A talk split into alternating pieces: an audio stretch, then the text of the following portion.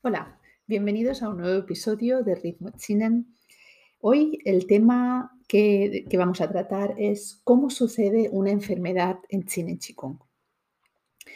Para hablar de ello, tenemos que saber que eh, el Chinen Chikung se sustenta en la teoría de la completud Hunyuan, que es la teoría que creó el Dr. Pang y que puede aplicarse a diferentes campos. Cuando se aplica en el campo médico, se le llama teoría médica Qigong Hunyuan. Y es interesante saber que difiere de la medicina tradicional china. Tiene puntos en común, pero también hay otros puntos que, en los que difieren, al igual que eh, con la medicina occidental. Y tiene su propia teoría específica de fisiología, patología y diagnóstico. Pero bueno, hoy no vamos a hablar de esas diferencias. Hoy de lo que vamos a hablar es de cómo sucede una enfermedad eh, en Chin Chikung.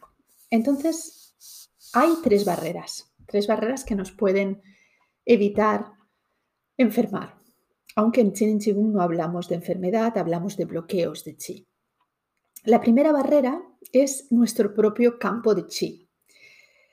Tenemos un campo de chi alrededor de nuestro cuerpo de entre unos 60 y 80 centímetros, puede variar.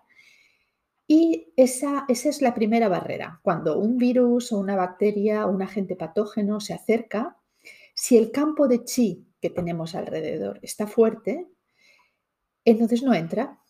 Entonces esa primera barrera ha actuado y ha impedido que ese patógeno entre en nuestro cuerpo es lo que llamamos también sistema inmune. Cuando nuestro sistema inmune está fuerte, pues entonces es más difícil que enfermemos. La segunda barrera es el campo de chi, no en nuestro cuerpo, alrededor de nuestro cuerpo, sino el campo de chi de el órgano en concreto. Por ejemplo, si em, entra un virus digamos, por el tracto digestivo o por los pulmones, a través de la respiración. Entonces, puede que el campo de chi del pulmón, de nuestro pulmón, esté fuerte y entonces lo rechaza. O puede que el campo de chi no esté fuerte, que esa es la tercera barrera que veríamos ahora. Entonces, la primera barrera sería el campo de chi de nuestro propio cuerpo, la segunda barrera sería el campo de chi del órgano en concreto en el que, con el que entra en contacto con ese patógeno, si el, campo de chi del órgano está fuerte, rechaza a ese agente patógeno. Si lo rechaza, puede ser que lo envíe a otra zona, por ejemplo, que el pulmón lo tengamos fuerte y que entonces pase, por ejemplo, al riñón. Eh, Vamos a suponer ahora que el pulmón está débil, no tenemos el campo de chi del pulmón fuerte y entonces ese agente patógeno se queda allí.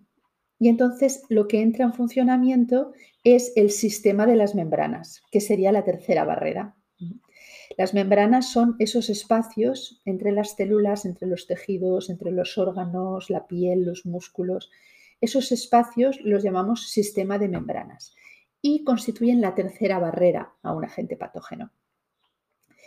Claro, cuando eh, pasa ahí ahí es cuando el sistema inmune se planta eh, y dice, bueno, hasta aquí hemos llegado y destapa toda su munición para combatir ese agente patógeno.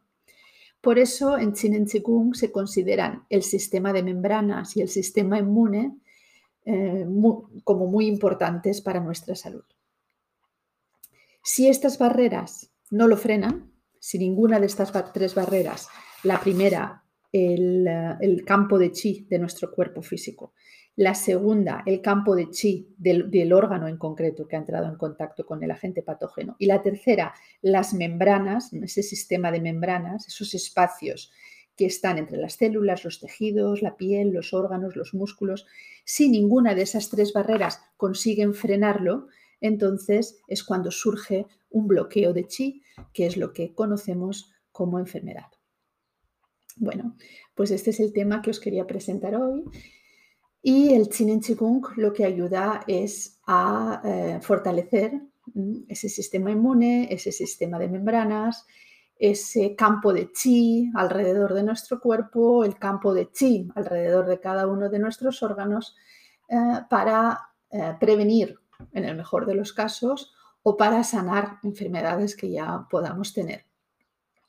Si os parece interesante este tema y os gustaría aprender más, pues os invito a informaros del próximo taller que voy a realizar a finales de mayo que se llama La enfermedad y las emociones. Ahí en concreto, además de la enfermedad en sí, trataremos eh, cómo puede afectar las emociones a nuestra salud y cómo podemos combatir cómo afectan esas emociones a través de la práctica de Chin Qigong, cómo podemos regular, ese, equilibrar esas emociones. Muy bien, pues esto es todo por hoy. Espero que os haya resultado interesante y nos vemos en un próximo episodio. Un saludo, adiós.